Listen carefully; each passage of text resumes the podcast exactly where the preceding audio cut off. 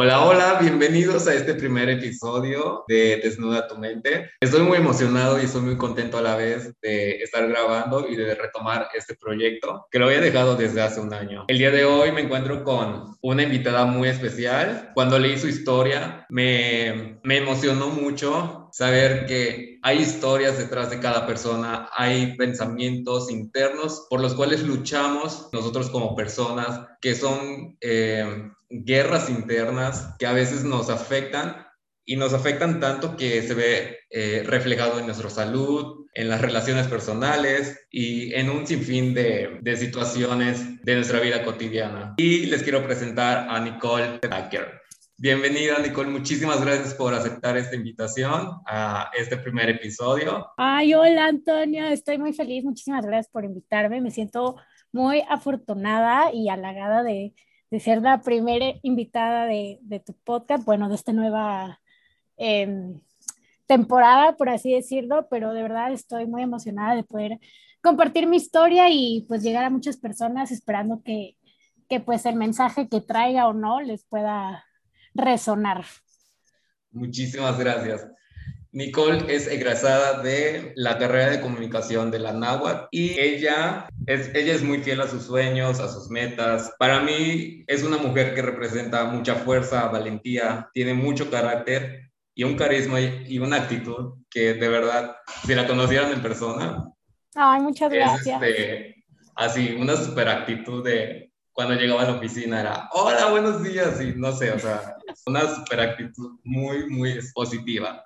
Vibrando y sobre todo, exacto, y sobre todo es sonriente, o sea, siempre andaba sonriente aquí. ¿no? Ah. Pues bienvenida, Nicole. Platícanos un poquito de tu historia, cómo correr te cambió la vida. Bueno, pues, pues desde el principio, ¿no? Este, claro. yo, pues toda mi vida eh, tuve, desde muy chiquita, tuve una pelea interna con mi cuerpo, con cómo me veía, con, con cómo a lo mejor me percibían las personas. Y pues poco a poco, no quiero decirle que tuve un trastorno alimenticio, porque pues nunca me lo detectaron, esas cosas se detectan, uh -huh. pero ahorita haciendo retrospectiva, yo creo que sin duda estaba muy cerca de, de llegar a uno, ¿no? Este, de chiquita siempre he sido súper activa, ¿no? Este, estar jugando, andando en bicicleta, jugando fútbol, jugando bichitas con mis hermanos y este, entonces pues desde muy chica estaba metida en deportes, desde tenis, natación, gimnasia olímpica, karate, que duré como un mes, este, eh, fútbol, voleibol, básquetbol, gimnasia, ya dije gimnasia, es que son tantos, este, danza, bueno, lo que más lo que más duré fue danza, entré a danza en sexto de primaria, ¿sí? Sexto de primaria. Eh, y ahí duré ocho años, literal, bailaba hawaiano, taitiano, folclore, ballet, jazz, hip hop y tap, sí, todo eso.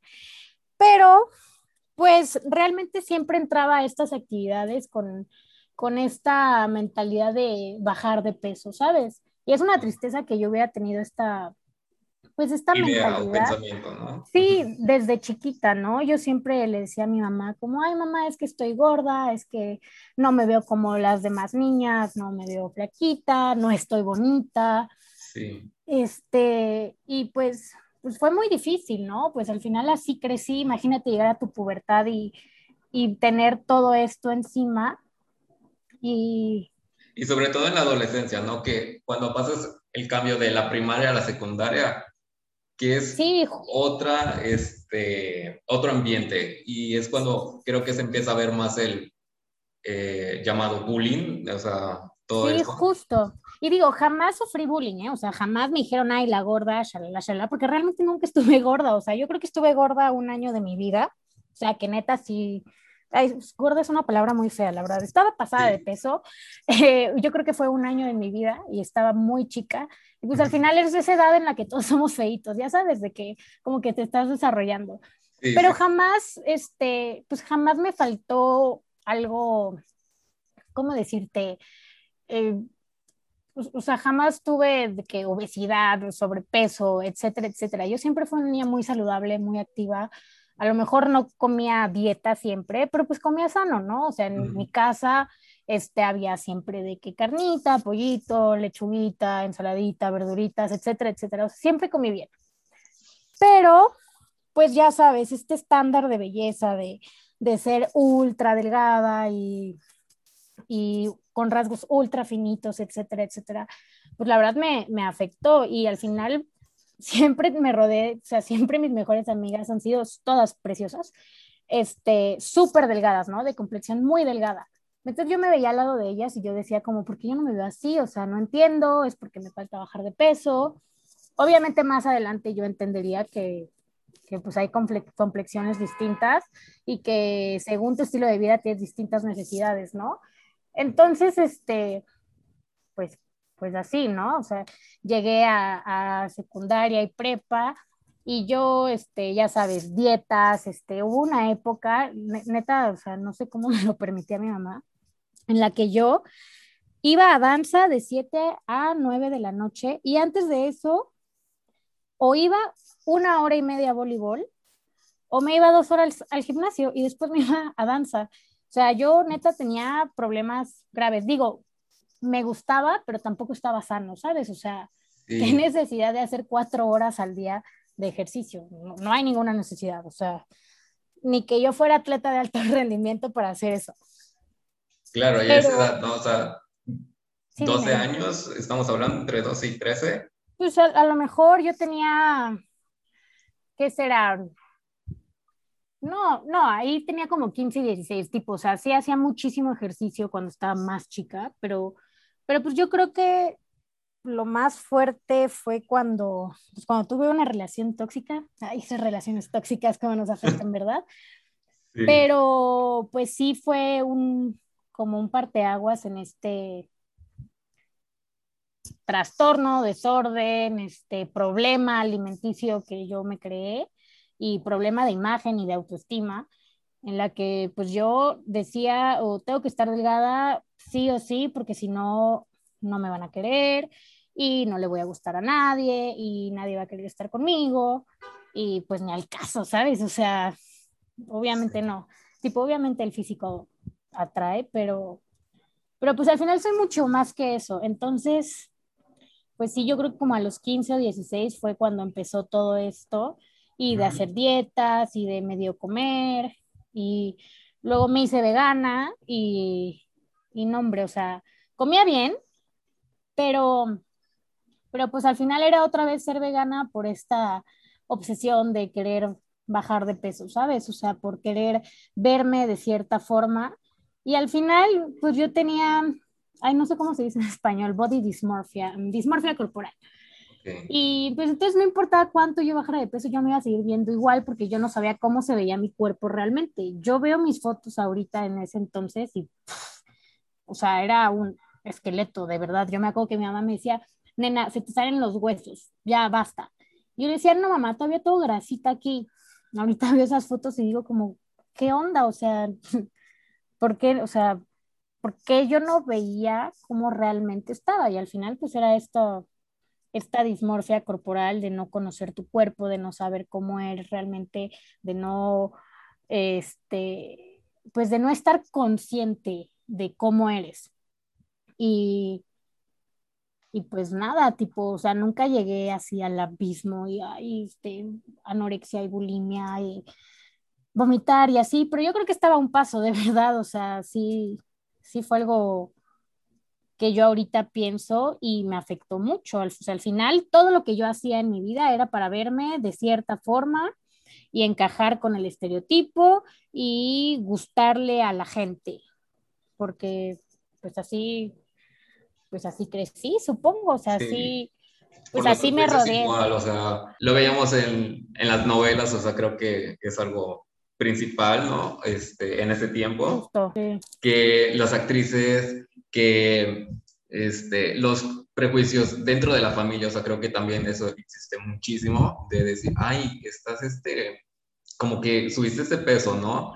Y, o, ahí estás muy delgada, estás bien, o sea, empiezan a hacer como que ese tipo de juicios o etiquetas cuando no hay razón, este, de por qué mencionarlo, ¿no? O sea, Sí, no, ya a nadie le interesa. Al final, O sea, cómo mueves o alimentas tu cuerpo, lo único que le interesa es a ti, o sea, nadie más, los demás que se guarden sus comentarios, porque pues no, no aportan nada, al final no conoces qué hay detrás de una persona, ¿no? Que está viviendo, o sea, esto me recuerda mucho a, pues cuando era vegana y yo ya había bajado mucho de peso, este, pues obviamente recibía cumplidos, no estoy diciendo que la gente que me, que me cumplimentaba, ¿cómo se dice? Ay, que me daba cumplidos, olvídalo, perdón, este, que me hacía estos cumplidos de, oye, bajaste un buen de peso, te ves increíble, qué guapa te ves, te ves, se te ve increíble ese vestido, etcétera, etcétera.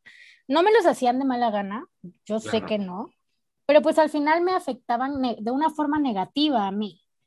O sea, yo por fuera les puedo decir, ay, mil gracias, este, etcétera, estoy comiendo bien, pero por dentro yo lo único que pensaba era como, bueno, entonces así sí le gustó a la gente, ¿sabes? O sea, yo solo relacionaba como, bueno, como me están diciendo que qué bonita me veo y, no sé, que qué bonito cuerpo se me ve o qué padre que bajé ya tanto de peso, este, me, pues me, me, hacía mal, ¿sabes? Yo creo que solo una vez un maestro me dijo como, Nicole, te ves desnutrida, así me dijo. Y yo así de, órale, y hasta me ofendí y me enojé, ¿eh? Claro, este, claro, claro obvio, porque pues yo decía, este hombre, ¿qué va a saber si él no ve cómo como, no? Porque yo comía verduras, frutas, arrocito, frijolito, lentejas, etcétera, etcétera, etcétera. Pero pues al final, este, pues yo creo que no lo estaba haciendo bien, ¿no? Porque puedes llevar una dieta vegana perfectamente equilibrada y te va a ir increíble. Yo no creo que lo haya estado haciendo bien. Yo me desayunaba cuatro mangos o un licuado de cinco plátanos o, o si me daba flojera cocinar, me comía media sandía. O sea, cosas así, ¿sabes? Sí, sí. Entonces, digo, yo me sentía con la más energía del mundo, pero pues al final no era algo saludable y yo creo que tampoco sostenible en mi vida, ¿no? Pero pues pues me, me hacían tantos cumplidos que, que para mí era como un, bueno, entonces tengo que seguir con este camino porque a la gente sí le gustó así. O sea, al final ni era para mí, era para que los demás dijeran, wow, qué bonita. Y que le gustara yo a la gente. Oye, una pregunta. Sí. Cuando te decían estos cumplidos, ¿no pasaba por tu mente en decir, me lo están diciendo pues de buena onda o se están burlando de mí y aún estoy gorda y me están diciendo esto y solamente es como que para ocultar, ¿no?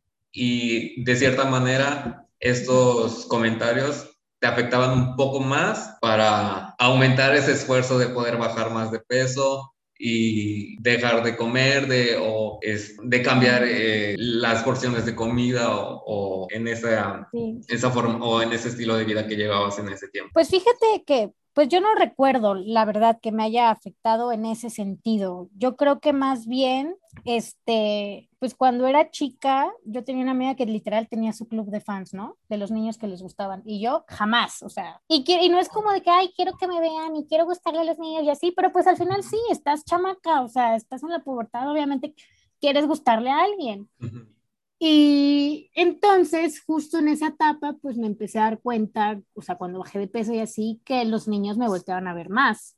Entonces, yo dije, pues esto está bien, ¿sabes? O sea, yo lo veía como un, así sí le gustó a la gente, jamás lo vi como, como un, me lo están diciendo de broma para que, pues, no sé, me calle o, o este, para hacerme sentir bien. Jamás lo sentí así. Creo que sí, sus comentarios sí eran de, de oye, neta, te ves bien, pero, pero pues, ajá, como te decía, al final me, me afectaban pues de forma negativa, porque yo lo único que veía era como, bueno, así sí me hacen cumplidos de cómo se me ve la ropa, así sí me hacen cumplidos de que me veo bonita, así sí le gusto a los niños. Entonces, este, pues yo lo giré todo en torno a eso, en lugar de en torno de cómo me sentía yo. O sea, no, nunca, pues no, ajá, nunca me pregunté yo como, oye, ¿estoy bien? O sea, este, esto que estás haciendo está bien. Ay, espero que se escuches que al lado hay, ¿sí? Sí, Está pasando un camión. no te preocupes. No, sí. Pero pues sí, o sea, sí, pues así fue, así lo tomé. O sea, yo creo que ese, esa etapa entre secundaria y prepa fue como que la etapa más fuerte en la que yo, o sea, en la que yo le metí. Sí, en, lo que, en la que yo más ganas le metía a esto. Pero bueno, pues luego entré a la universidad y pues obviamente la fiesta me ganó. Yo iba de fiesta de jueves a sábado, casi domingo, y pues obviamente pues mi dieta vegana ya no era sostenible, este, pues porque salía de la peda y que comía tacos, ¿no? Sí, y E igual subí bastante de peso y este, y yo fíjate que yo, o sea, subí de peso, pero nunca me sentí incómoda porque yo me sentía bien, yo estaba, me la estaba pasando bien, estaba haciendo nuevos amigos, ahí pues conocí a Caro y nos hicimos mejores amigas. Y yo estaba muy bien, pero no fue hasta que fueron vacaciones de Navidad que yo me hice consciente de esto, porque el, uy, nena, subiste de pesito, ¿eh? Ya sabes, sí, el comentario de la familia que no tienen por qué hacerlo, o sea, no les incumbe. Pero pues fue que me empecé a, que me di cuenta y otra vez este, pues esta chispita, este piquito en mi cabeza de, uy, otra vez hacer dietas, hacer ejercicio excesivo, a bajar de peso, etcétera, etcétera, lo tienes que hacer.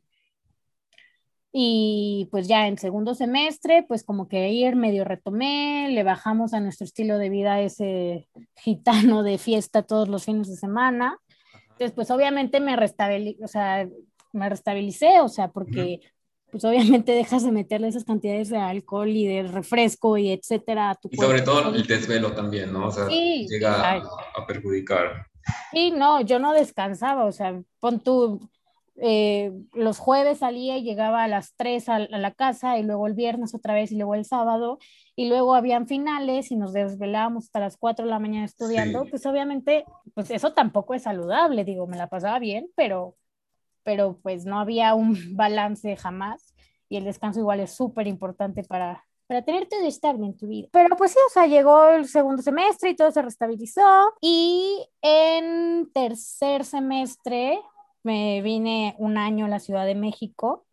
Ok. Y pues me metí, me inscribí al gimnasio, este, igual otra vez con lo mismo de a bajar de peso y me subía a la báscula una vez a la semana para ver cómo iba mi avance y pues ya sabes, otra vez todo esto. Digo, ya no, vivía con mis tíos y entonces, este, pues ellos cocinaban, ¿no? O sea, mi tía cocinaba y pues tampoco me iba a poner piqui con la comida de que no, yo estoy a dieta y yo no voy a comer eso, pero pues controlaba muchísimo mis porciones, o sea, y de que el huevito y bueno, entonces voy a hacer el ayuno intermitente y que nadie se dé cuenta que lo estoy haciendo y bueno, me compré mi proteína, entonces no voy a cenar y me voy a cenar una proteína para no comer nada, o sea, cosas así, ya sabes. Y, y, pues yo creo que un día en la escuela, este, se me iluminó el cerebro, yo no sé qué pasó de verdad, pero, pero pues literal me di cuenta que, que jamás en mi vida había hecho un deporte con la razón de hacerlo, sea, de no de bajar de peso, no de bajar tallas, no de bajar grasa, no de hacer más pompa, no de tener cuadritos. O sea, dije, o sea, literal, toda mi vida, desde que tengo memoria, he hecho ejercicio con la finalidad de tener cierto tipo de cuerpo. Y en ese entonces yo empecé a seguir a una chava que se llama Mon Gómez, la seguí en en Instagram. Ah, pues salía en Reto Cuatro Elementos, sí, justo porque, porque veíamos Reto Cuatro Elementos con mi tía. Este, pues la conocí, ¿no? Y ella decía que corría maratones, etcétera, etcétera. Entonces la empecé a seguir y dije, pues, ¿por qué no corro un medio maratón? O sea, no me iba a aventar el maratón, la neta, respeto mucho todavía esa distancia, no cualquiera se la echa. Pero, pero pues sí dije, pues, o sea, puedo intentar hacer esto para, para hacerlo para mí, o sea, para yo tener una meta que sea distinta a pesar X cantidad de kilos. ¿Me explico? Sí. Ay, perdón, estaba tomando agüita porque... No te preocupes. Hablo mucho y no sé No, no te preocupes. Y pues nada, empecé a correr. Digo, o sea, mm, la primera vez que corrí, teníamos muy cerca un lugar que se llama Viveros de Coyoacán, un lugar precioso. A mí me encanta, de verdad, es un pulmón de la ciudad, me fascina. Es un circuito y está todo rodeado de arbolitos, precioso. Y el circuito mide dos kilómetros por fuera. Bueno, yo no aguantaba dar una vuelta sin querer morirme de verdad. O sea, daba una vuelta y yo así de, ya Diosito, por favor, llévame. y es que al principio cuesta demasiado, ¿no? No sé si te ha pasado alguna vez, bueno, yo cuando empecé a hacer ejercicio y empecé a correr sobre banda o, o en la calle, era así como de, no, mi circuito va a ser de aquí, tres cuadras, y yo de verdad, no sé si era tanto eh, la meta que me pesaba tanto en la mente, que yo en la primera cuadra yo decía, ya no puedo, ya no puedo. Y son cuadras muy, o sea, pequeñas, ¿no? Sí. Y digo, no puedo, o sea, ya no puedo, o sea, necesito caminar. Pero creo que son este tipo de pensamientos o ideas que, o creo que ya encontré la palabra, es autosabotaje de Decir, no puedo y querer quedarte en tu zona de confort. Y una vez que este, pasas esa zona, ya, o sea, ya, ya ganaste, o sea, literal. Sí, totalmente, tipo, pues, y, y nos autosabotamos en, en todo. O sea, sí, sí, sí. yo soy experta, de verdad. Este... Y entonces empezaste a hacer ese circuito ahí Sí, Eran dos kilómetros. ¿Y cómo te sentías eh, al principio? Pues me sentía, o sea, como te digo, yo siempre he hecho ejercicio, pero pues así en tal correr, yo odiaba correr, de verdad. O sea, yo decía correr ni loca. Y, y dije, pero pues voy a correr. Y entonces, o sea, empecé, me acuerdo del gimnasio que iba, al Smart Fit, tenían estas como laminitas para, para tener una rutina encaminadora en la que combinabas, trotabas, corrías, caminabas, trotabas, corrías. Y yo ya había hecho eso cuando iba al gimnasio, entonces dije, pues sí la armo, o sea, ¿cómo no la voy a armar? Que yo me quería morir. Entonces, pues dije, a ver, si, voy a, si ya me puse esta meta de correr un medio maratón, tampoco la voy a correr así como, uff, como si nada, ¿no? Y entonces me, literal me metí a Pinterest, puse este, un plan de medio maratón para, para beginners y literal era uno de Pop Sugar, o sea, imagínate. Y ese lo descargué y lo empecé a hacer y empezabas corriendo tres veces a la semana, yo creo que entre kilómetro y medio y tres kilómetros. Y así iba subiendo poco a poco, a poco, a poco, a poco, a poco. Y hasta que hice mis primeros 10 kilómetros. Para mí fue el logro más grande de mi vida. O sea, yo de verdad dije, yeah, soy la puta ama. No sé si se pueden decir groserías aquí, pero soy la puta ama, dije. Y, y me acuerdo regresar súper emocionada yo a casa de mis primos, de mis tíos, y están mis hermanos y a contarles de que acabo de correr mis primeros 10 kilómetros.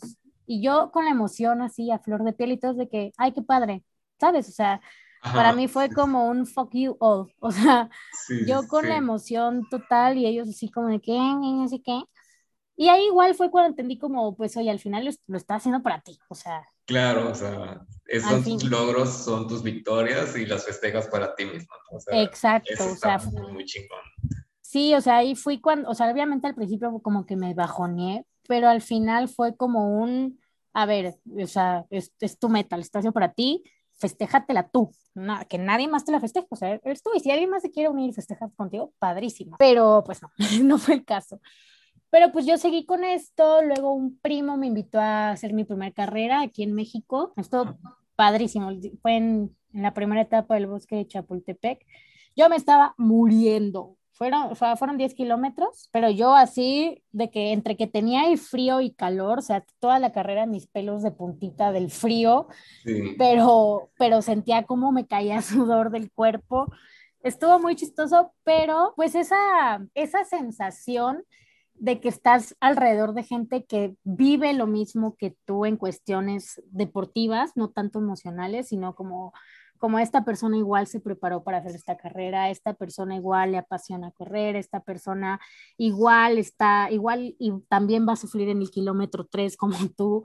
O sea, es muy padre, o sea, vives el ambiente del running muy distinto. Entonces, pues yo hice mi primera carrera. Eh, y estuvo muy, muy padre. Nadie me fue a ver, eh, literal fuimos mi primo y yo, nos vimos ahí, corrimos y fue como felicidades los dos, vamos a desayunar y ya, o sea, nadie, nadie nos dijo nada como, ay, felicidades, ¿sabes? Y este, y, y pues nada, al final yo me quedé con la satisfacción de que yo logré algo ese día, ¿sabes? O sea, era un domingo y a lo mejor ese domingo no iba a hacer nada, pero ese domingo yo logré acabar un 10K con mi mejor tiempo en ese entonces. Entonces dije como, qué padre, y así entonces le di otro significado a correr, ¿no? Porque pues me empecé a dar cuenta que a lo mejor no cada día, pero igual y sí cada semana yo estaba haciendo algo nuevo en mi vida. Pero aquí va otra parte de mi historia. Regreso a Mérida y eh, pues hay como Decathlon, la tienda de deportes, hace un como un giveaway de, de un plan de entrenamiento para 21K. Ok. Y, y, pues yo me inscribí y lo gané, ¿no? Entonces ahí conocí igual gente muy, muy padre, literal una familia nueva en correr.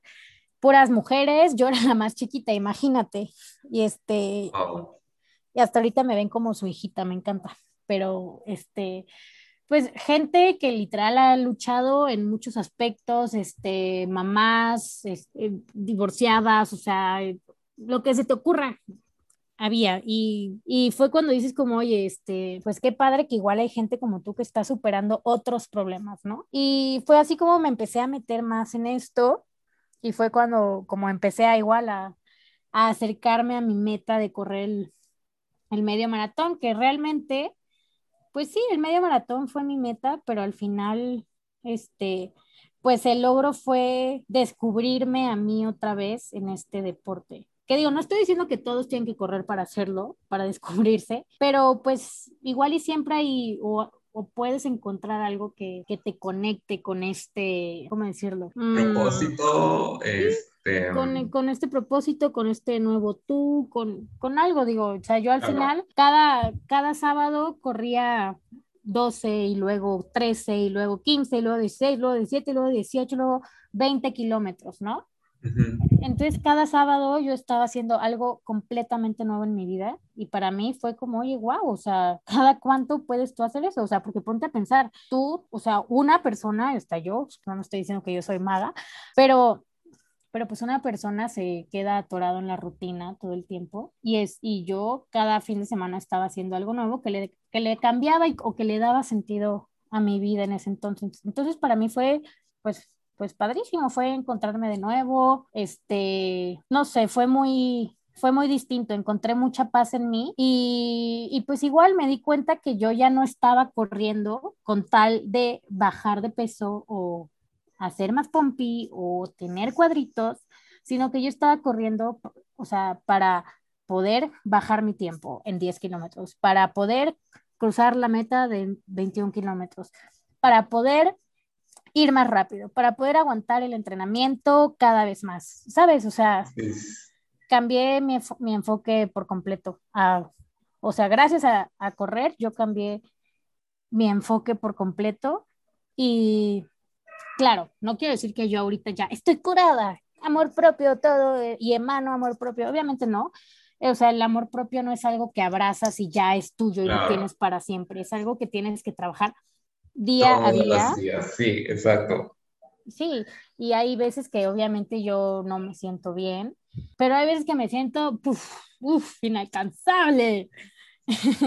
De buenas, buenas, ¿no? Claro, claro. Entonces, pues es, es algo muy, es algo muy padre, pero es algo que tienes que estar consciente que es algo que tienes que trabajar. Y este... Sí, demasiado, demasiado, demasiado. Sí, sí, sí, voy. Mm, mm. Pero pues igual con correr aprendí que también todo es balance, ¿no? Llegó una, hubo una etapa en la que yo todo era correr, correr, correr, correr, correr y carreras y carreras cada fin de semana y yo dejé de ver a mis amigos, o sea, o sea, de verdad, como que mi vida giraba en torno a correr.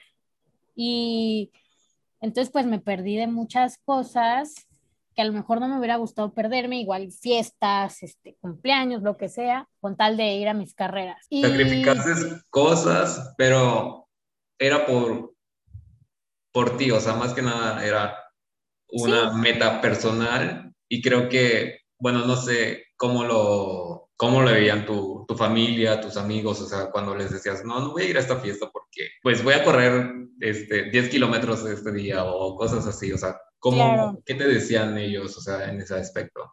Pues al principio lo entendían, pero yo creí, yo creo más bien que ellos creyeron que era algo como, bueno, ya corrí mi 21K y ya todo otra vez como antes.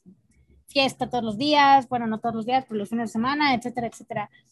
Y pues yo lo adopté como mi estilo de vida, ¿sabes? Este, entonces, después de mi 21K, de mi medio maratón, pues yo seguía corriendo y de hecho entrenaba más fuerte, este, me iba a carreras cada fin de semana por esta hambre de querer mejorar y, y esta hambre de, de, bajar mis tiempos. Pero como te digo, al final este, se volvió un poco tóxico esta, esta relación mía con correr porque pues yo igual ya me frustraba porque no me no bajaba mi tiempo de los 10 kilómetros o no bajaba mi tiempo de los 21 kilómetros. Entonces tienes que encontrar un balance. Pero como te decía, al principio, eh, cuando iba a correr mi primer medio maratón, la gente era como, bueno, sí, te entiendo, tú puedes, vamos.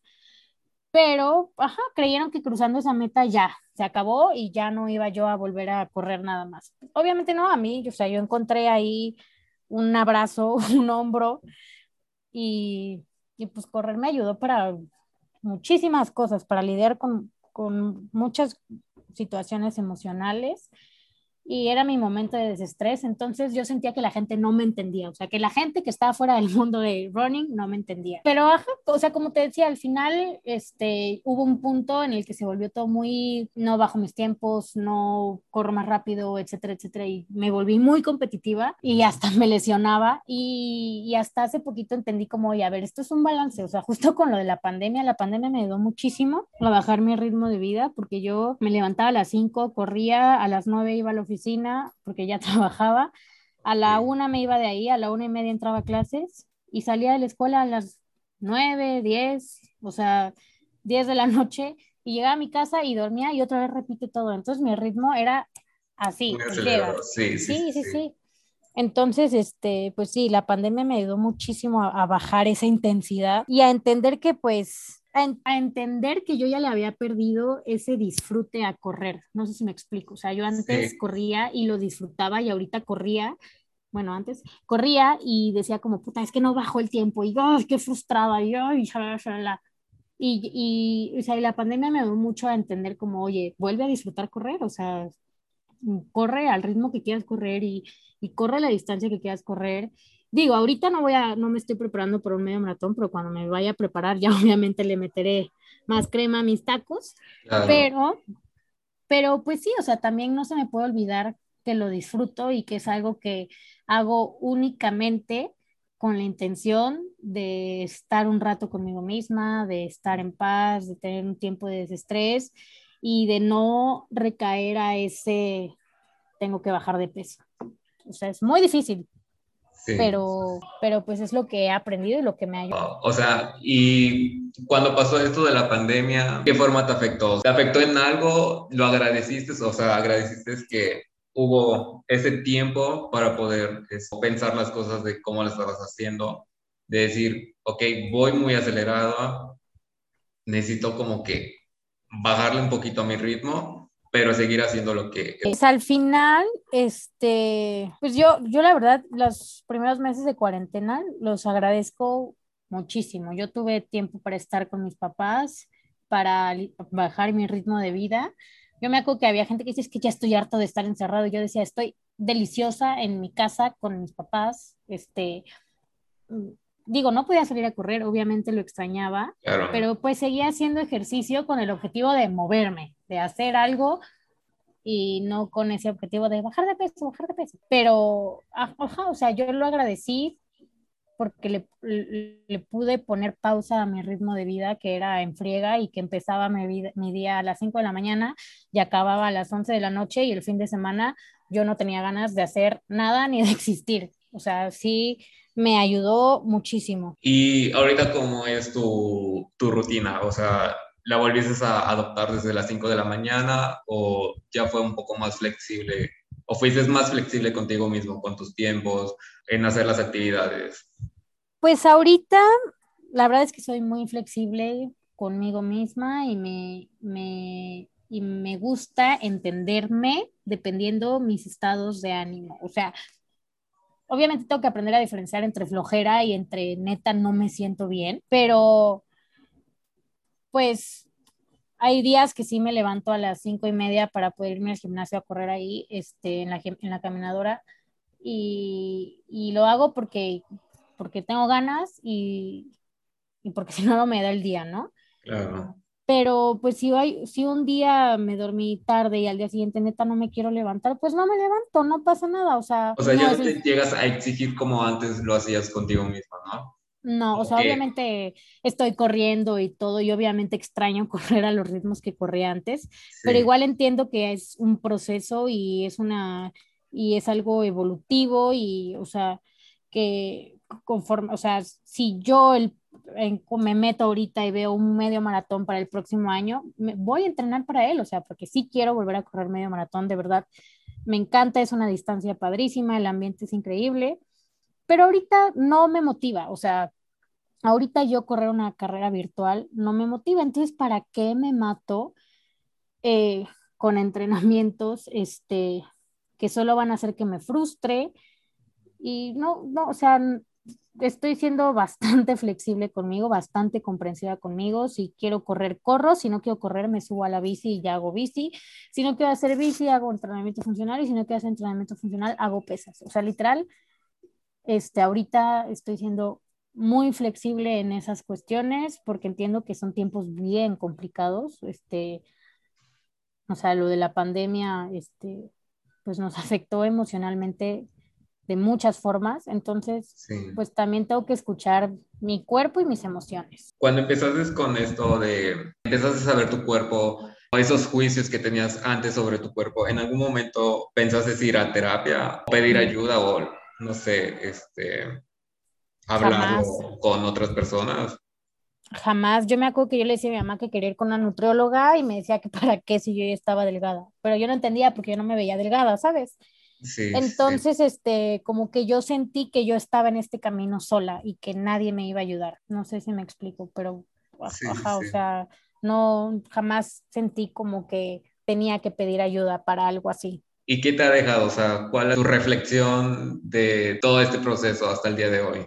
Pues número uno, que lo que haga lo debo de hacer por mí y para mí, no para nadie más.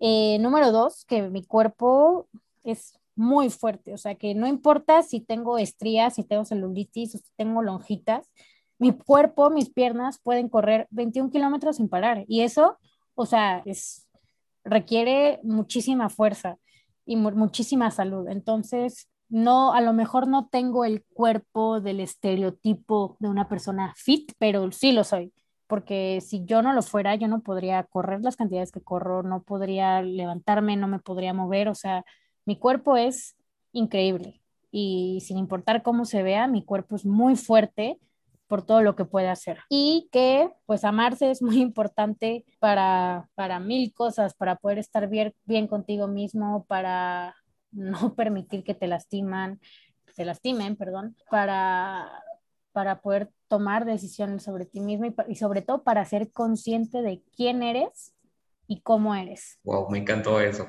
Ay, gracias. Sí, o sea, definitivamente creo que hay que aceptarse tal y como, como somos y creo que aceptándose ya es la primera victoria, o sea, para lo que sigue adelante. Sí. ¿Algo más que quieras decir de tu historia? ¿Algo que les quieras decir a, a las personas que están escuchando? Mm, pues primero que nada, nunca comenten sobre el cuerpo de alguien. No saben qué, más bien nunca comenten nada sobre nadie. O sea, si es regla de cinco segundos. Si no puedes arreglar algo en cinco segundos, no lo comentes, no sirve de nada tu comentario. Si no, o sea, comenta, ahí tienes comida en el diente, comenta, tienes un moquito, comenta, ahí está al revés tu camisa, eso sí lo puedes arreglar.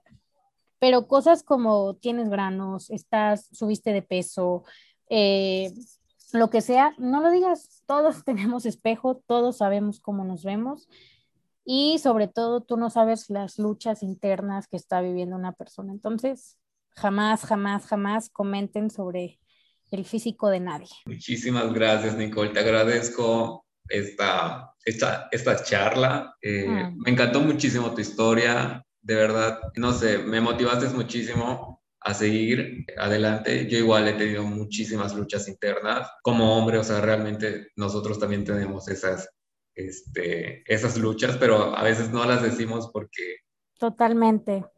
Pues somos personas, ¿no? Y decimos, no, ¿para qué voy a decirlas? O ¿por qué es comentarlas con, con las demás? Si es algo es, interno, pero creo que escuchando estas historias, leyendo y conociendo un poquito de las demás, creo que entendemos más nuestro interior y nuestros pensamientos. Sí, totalmente. Y quiero agregar que, que correr fue el medio para que yo encontrara el amor propio o mi autoestima otra vez, pero para otra persona puede ser dibujar, escribir, eh, platicar, de verdad lo que sea, descubran lo que les gusta, descubran algo que les dé significado y, y, cada quien tiene su proceso, cada quien vive su proceso como quiere y como puede. Pero pues sí, y muchas gracias por invitarme, de verdad, me encantó. No, hombre, a ti muchísimas gracias por tu tiempo, gracias por compartirnos tu historia nuevamente y estoy muy, muy agradecido por porque hayas aceptado esta invitación. Ay, muchas gracias, de verdad. Y pues muchas gracias por invitarme otra vez. Este, tus redes sociales, cómo te pueden contactar, conectar contigo, si quieren saber un poco más mm. sobre tu historia.